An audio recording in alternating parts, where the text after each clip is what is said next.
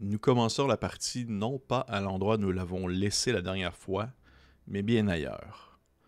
Bien loin de cette sombre forêt dans laquelle se trouvent les personnages présentement. Nous pouvons apercevoir, dans une contrée enneigée, Guldrek, le guerrier de votre groupe. Mais celui-ci est plus jeune, plus fringant, alors que nous visitons un moment clé de son passé. Vous l'aurez peut-être compris, aujourd'hui, je vous parle de flashback.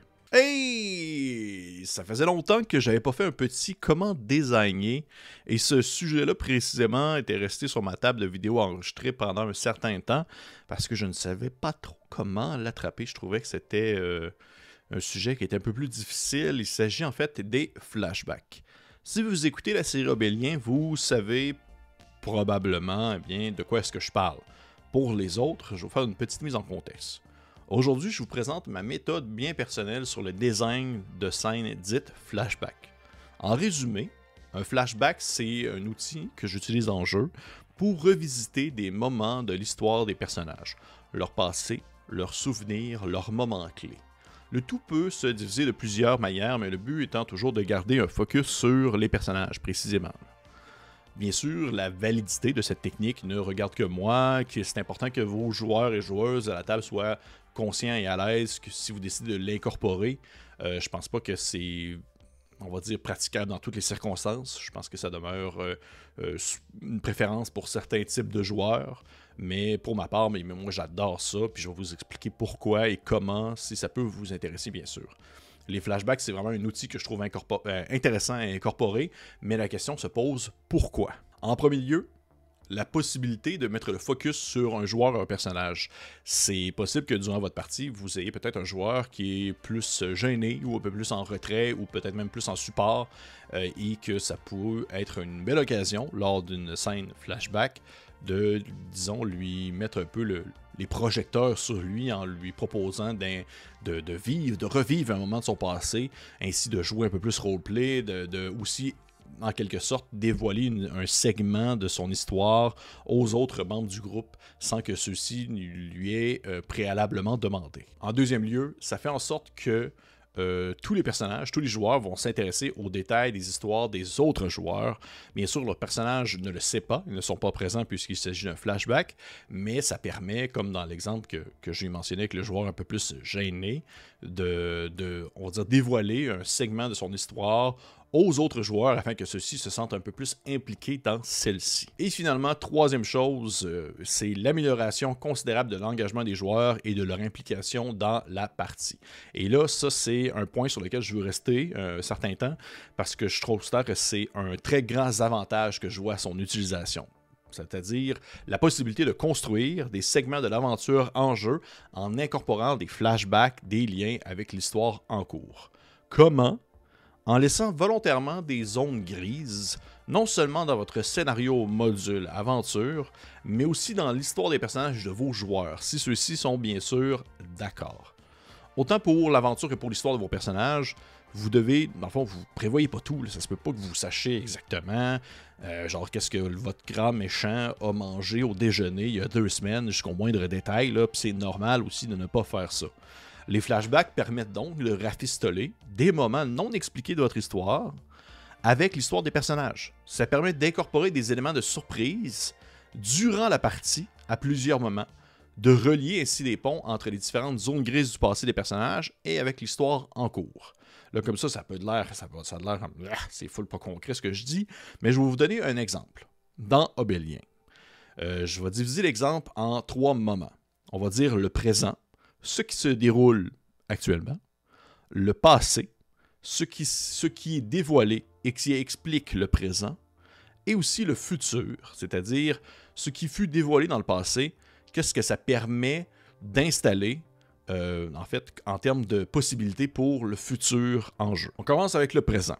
Un des joueurs, Félix, incarne un noble de haute naissance. Il est envoyé en mission au début de la campagne, dans une région vraiment éloignée de son lieu d'origine, d'où est-ce qu'il vient, pour accomplir une tâche pour laquelle il n'est pas vraiment outillé. Pourquoi est-ce que c'est lui, alors que bien d'autres nobles auraient pu faire la tâche? On se pose pas vraiment la question, mais en même temps, c'est D&D. On n'avait pas vraiment réfléchi à ça, il a fait son personnage, c'est parti, on s'amuse, puis c'est pas vraiment important non plus. Le passé, le flashback. On apprend que finalement, dans une entente un peu pernicieuse entre le noble joueur et son oncle, que le personnage a décliné euh, son rôle comme héritier de sa famille pour étouffer un crime grave qu'il avait commis, plusieurs meurtres. En fait, comme répercussion à un crime moins grave, au lieu de la peine de mort, il est un peu obligé de partir en exil temporaire en accomplissant une tâche de politicien en allant visiter une région éloignée. Le moment passé, qu'on vient de vivre dans un flashback, explique alors ce qui se déroule dans le présent, et ce flashback ne fut pas incorporé dès le début de la campagne. Puis il n'a pas non plus été mentionné de vive voix, du moins pas, au début, par le personnage joueur. On l'a visité lors d'un moment plus éloigné de la partie, alors qu'on ne s'opposait plus vraiment la question d'origine. C'est une discussion avec le joueur en question, Félix, qu'on avait convenu que ça serait intéressant que d'explorer en fait son passé, ce segment-là, et que comment est-ce que celui-ci pouvait expliquer sa présence dans cette région éloignée-là.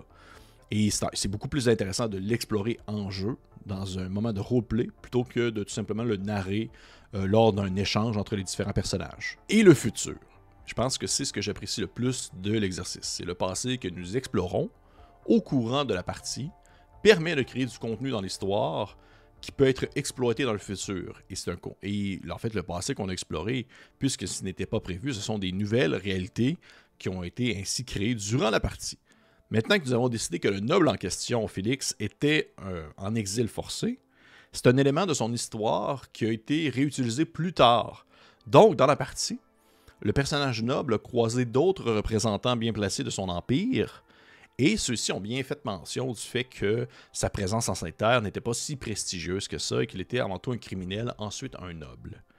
Et en ramenant ainsi concrètement ce qui fut visité par le passé, dans la partie présente, les autres joueurs, ceux qui n'étaient pas présents, en fait ceux qui ont été seulement témoins du flashback, sont ainsi directement impliqués dans le déroulement de cet aspect de l'histoire du personnage, ce qui rend encore plus valide le passé de celui-ci.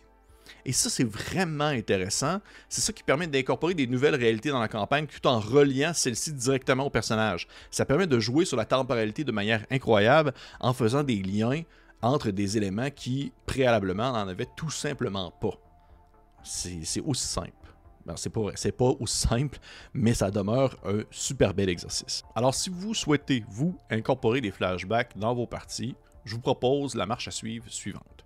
La première étape, c'est que vos joueurs aient une histoire qui se construit sur des bases solides, mais que celle-ci possède tout de même des zones grises que vous, en tant que maître de jeu, vous pouvez exploiter.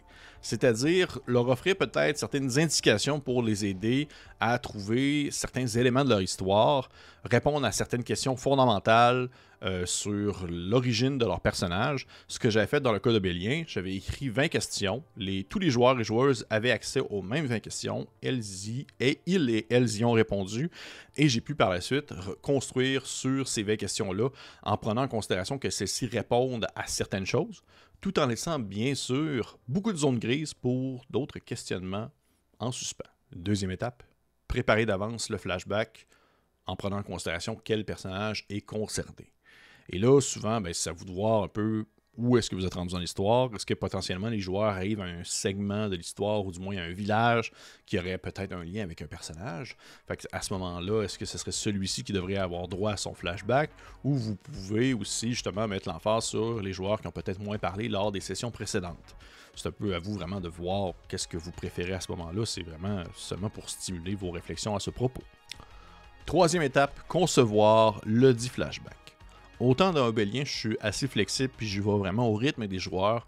Autant dans un flashback, afin de maximiser le temps de jeu, j'essaie de euh, cadrer ça dans quelques minutes sans plus afin que ça ne, ça ne perdure pas trop longtemps. On s'entend, c'est notre temps de jeu est quand même assez précieux, puis on veut que les autres joueurs puissent aussi également jouer. Donc, c'est le but, c'est d'être le plus concis, le plus décisif sur le passé, de savoir vraiment qu'est-ce qu'on va aborder, de quoi est-ce que ça parle, qu'est-ce qui se déroule. Penser potentiellement à un ou quel, deux, trois tests de compétences que le joueur pourrait faire, ou du moins des jets qu'il pourrait lancer, afin de euh, peut-être euh, mettre un peu plus de mécanique dans l'histoire et que ce soit pas uniquement du narratif. Quatrième étape, le dit flashback. Et là, je vous dirais d'étirer le plus possible les règles. C'est pas le temps de perdre des précieuses secondes de jeu avec le fonctionnement d'un sort, sa durée, euh, l'initiative du combat, de comment est-ce qu'on gère ça, telle règle. Le but, c'est que ce soit captivant, le but, c'est que ce soit marquant, parce que les autres joueurs qui ne sont pas dans présentement le flashback le vit quand même en tant que témoin joueur. Donc on veut vraiment que ce soit euh, quelque chose qui va pouvoir potentiellement être amené plus tard en jeu. Et vous pouvez vous arrêter au moment où vous le souhaitez. Au beau milieu d'une, conversation ou dans une situation vraiment charnière, des fois ça crée un, effet de suspense, de suspense, de, de, stress et de thrill qui va peut-être être exploré lors d'un flashback euh, futur. Et vous allez voir, à mesure que vous allez incorporer ces événements-là au courant de la partie, ça va créer de plus en plus d'opportunités de jeu. Ça va créer de plus en plus de liens à faire entre les, le passé de certains aventuriers et l'histoire en cours. Vous allez peut-être même avoir l'opportunité de faire des liens entre le passé de deux personnages. Et euh, ça va créer aussi un sentiment d'excitation, autant pour les joueurs que pour les personnages. Parce que c'est fort possible que durant un certain moment, on rencontre un, un méchant au courant de la partie et que celui-ci soit associé au passé d'un personnage précis, mais que les autres joueurs autour de la table ont déjà été témoins des actions du dit méchant au courant d'un flashback. Donc, ils ont un petit sentiment d'attente, ils savent un peu, ils savent, ok, lui est pas fin, mais moi je le sais pas, mon personnage le sait pas, il faut jouer en conséquence. Il faut garder en tête, par contre, plusieurs choses. De un, ça peut créer des anachronismes. Donc, ça va arriver qu'au final, il y a des événements du passé qui vont venir contredire qu'est-ce qui s'est passé dans le présent. Mais rendu là, je pense qu'on peut pas faire grand-chose. Pour ma part, c'est le sens du spectacle et l'émotion avant tout. C'est une partie de jeu de rôle, c'est pas une série télé. Donc, ça me dérange pas qu'il y ait certaines choses qui ne concordent pas. Et deuxièmement, ça peut créer du méta. Dans le sens que certains joueurs peuvent maintenant avoir des informations que leur personnage ne saurait pas puisque ben, ils ont été témoins du flashback d'un autre joueur ou joueuse. Et rendu là, ben, c'est seulement de s'assurer que tout le monde autour de la table soit vraiment à l'aise avec, euh, ben, en fait, avec cette nouvelle réalité. Et c'est ce qui conclut la conception et la mise en pratique des flashbacks. J'espère que vous avez apprécié ça. Pour ma part, c'est un outil que j'adore, que je trouve qu'il offre des très belles opportunités en jeu et que je vais euh, assurément utiliser dans mes campagnes futures. Si vous avez apprécié ou si vous avez aimé, j'aimerais ça savoir en commentaire. Si vous avez des questions aussi, ça va me faire plaisir de vous Je suis toujours ouvert euh, aux critiques, aux questionnements. Si vous l'utilisez vous-même aussi, vous pouvez me le dire. Je serais vraiment curieux en fait de le savoir. Et pour les autres, on se dit à la prochaine fois.